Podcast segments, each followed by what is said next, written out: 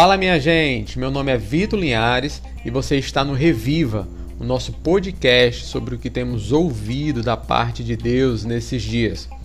No domingo passado nós falamos sobre piedade e para isso nós lemos o texto que está lá em 2 Pedro, no capítulo 3, lá no versículo 10 e 11, que fala o seguinte: Pedro está dizendo né, aos seus contemporâneos: O dia do Senhor, porém, virá como um ladrão. Os céus desaparecerão com um grande estrondo, os elementos serão desfeitos pelo calor, e a terra e tudo que nela há será desnudada. Visto que tudo será assim desfeito, que tipo de pessoa é necessário que vocês sejam? Vivam de maneira santa e piedosa.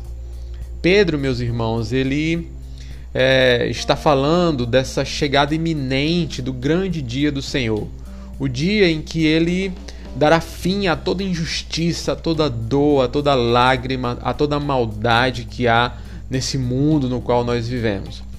Um dia tudo que nós conhecemos desaparecerá e dará lugar a novos céus e nova terra, indicando assim o ápice da nova criação que foi iniciada em Jesus Cristo.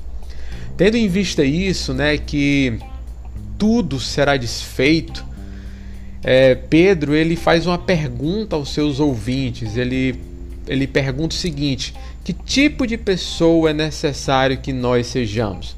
Perceba que há necessidade de sermos um tipo específico de gente, a necessidade de sermos um tipo específico de cristão.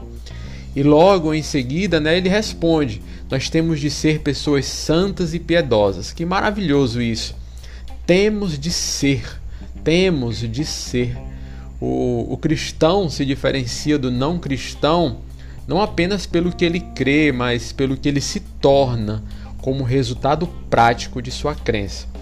E, e, é necessário que nós sejamos santos e piedosos, porque foi para isso que ele nos chamou. Lá em 2 Pedro, no capítulo 1, versículo 3, Pedro diz o seguinte: que ele nos chamou para participar de sua própria glória e virtude.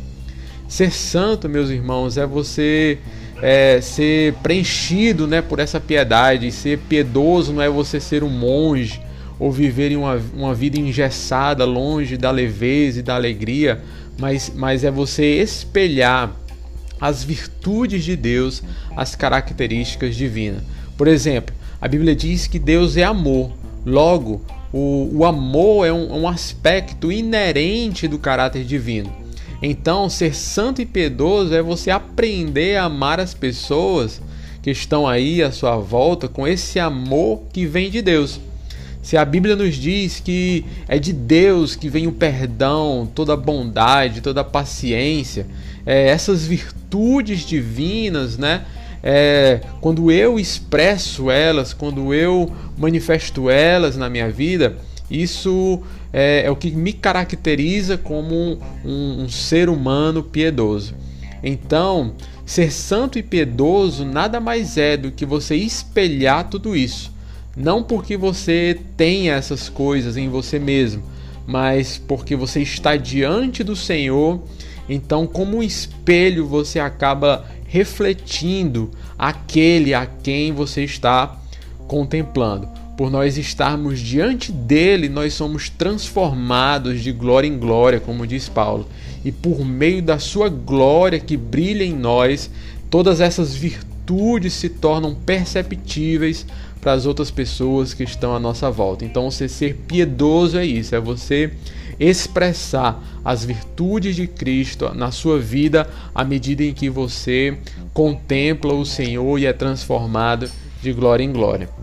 E a forma que nós espelhamos a vida de Deus em nós é por meio do pleno conhecimento de Deus. Então, quanto mais nós conhecemos a Deus, é, ou seja, quanto mais nós nos relacionamos intimamente com Ele, mais participamos de Sua virtude e assim as virtudes começam a aparecer, a florescer na nossa vida. Sabe, se você se você deseja entender o que é ser piedoso, basta você olhar para as Escrituras e ver a vida de Jesus, dos apóstolos, dos profetas. Uma das pessoas que exemplificam muito bem o que é ser piedoso é Enoque. Se você vê lá em Gênesis, né, Moisés diz que Enoque andou com Deus.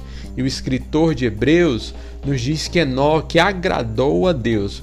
Essas duas afirmativas né, deixam bem claro que a vida de Enoque estava centralizada em Deus, de forma, meus irmãos, que a forma como ele vivia a vida era uma vida marcada por ações que agradavam a Deus, por ações que eram agradáveis a Deus e essas ações que produziam um sorriso no rosto de Deus.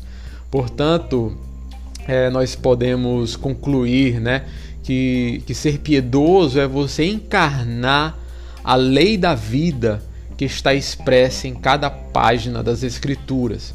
Não faz sentido você ir, por exemplo, para um restaurante e se contentar em apenas ficar olhando o cardápio. O normal é você fazer o pedido, se alimentar, degustar, ficar saciado, ser suprido pelo alimento que você pediu. Então, se é, se você está diante das Escrituras, se você está diante de tudo aquilo que Deus tem revelado para você, não se contente em ficar apenas olhando, né? não, não se contente em olhar que está sendo servido para você nas Escrituras e não se apropriar. Portanto, se aproprie, deguste, se alimente daquilo que está escrito e, consequentemente, a sua vida se manifestará de uma forma assim completamente nova. E tudo isso é porque existe essa necessidade de eu e você sermos pessoas santas e piedosas que expressam as virtudes de Deus. Que Deus abençoe você.